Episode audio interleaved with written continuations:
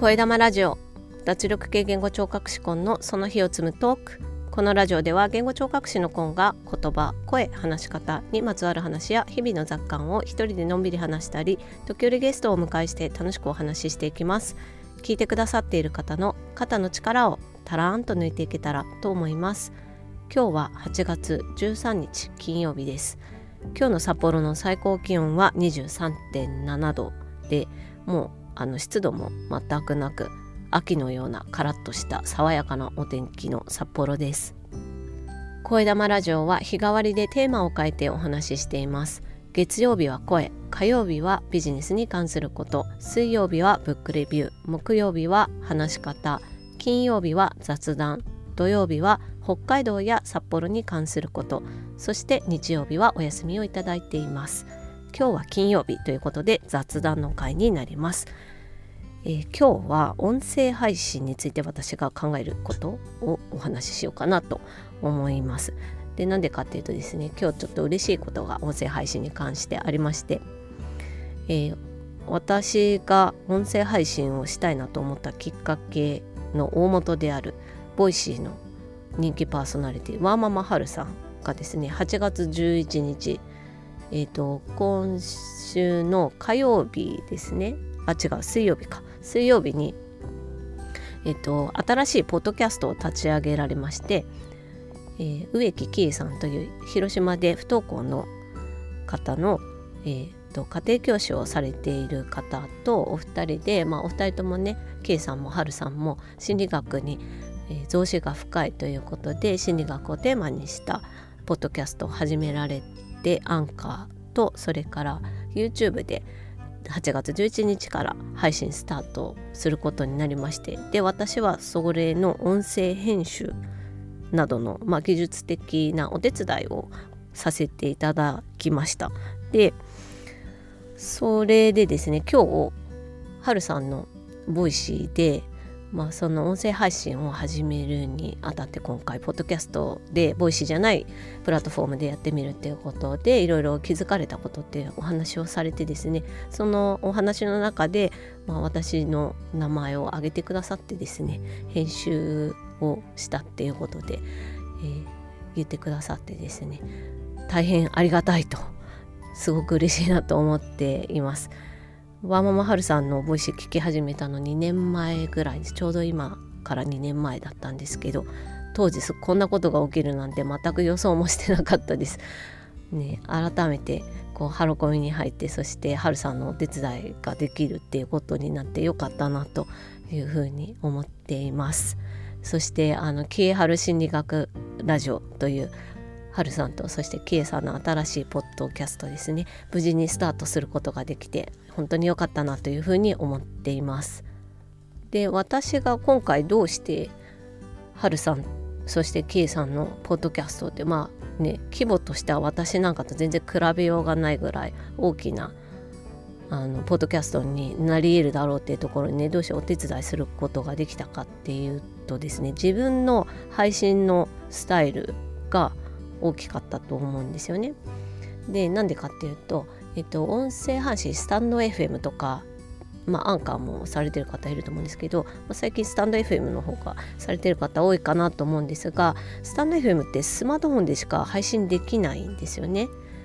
で私はスタンド FM とあとアンカーも使って配信しています。もともとはアンカーだけでやっていて、まあ、スタンド FM が人気になってたので、まあ、ちょっとスタンド FM でも配信してみようかななんて思って今は両方でやってるんですけれども。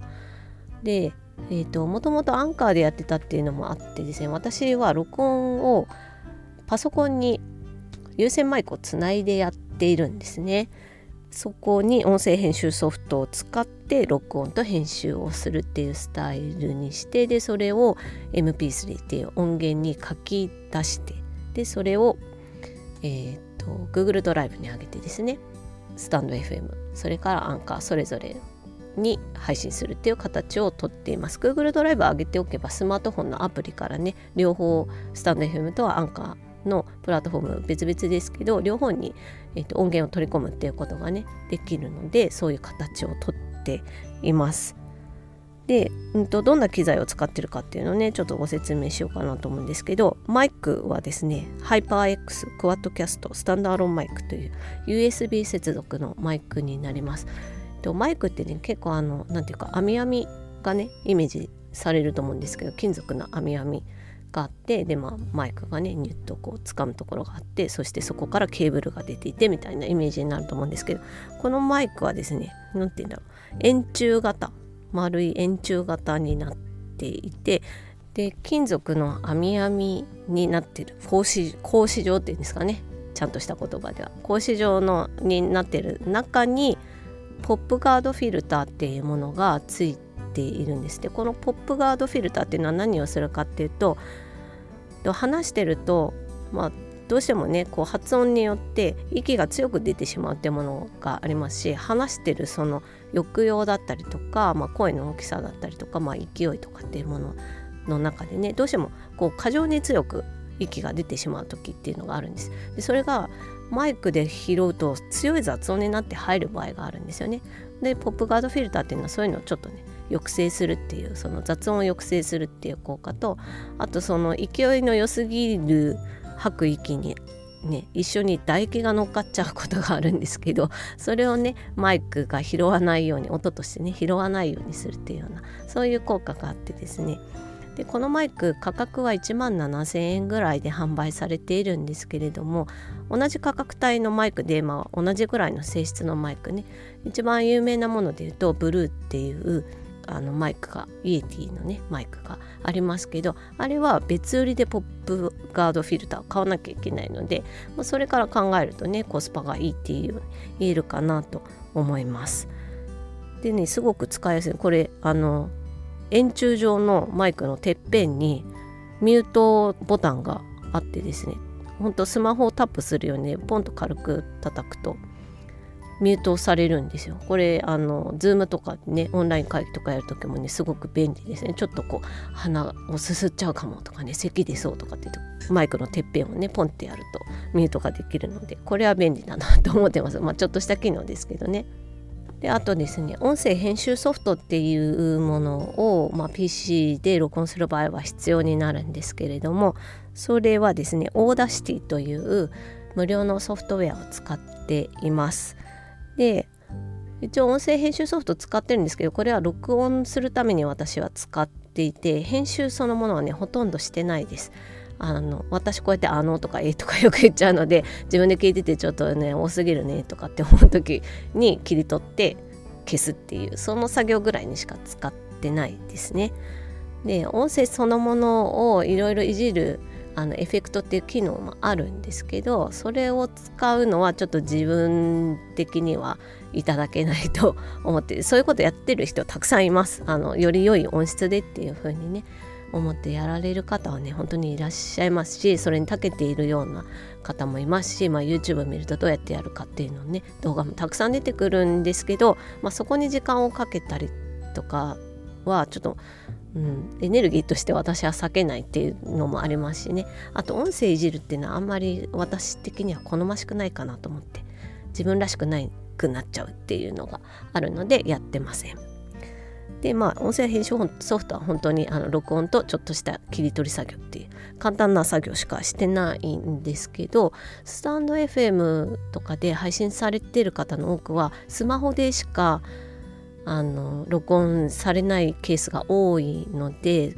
こういう編集作業っていうのねあまりされないと思うんですよね。まあ、スマホ上でも切り取りぐらいは全然できますけど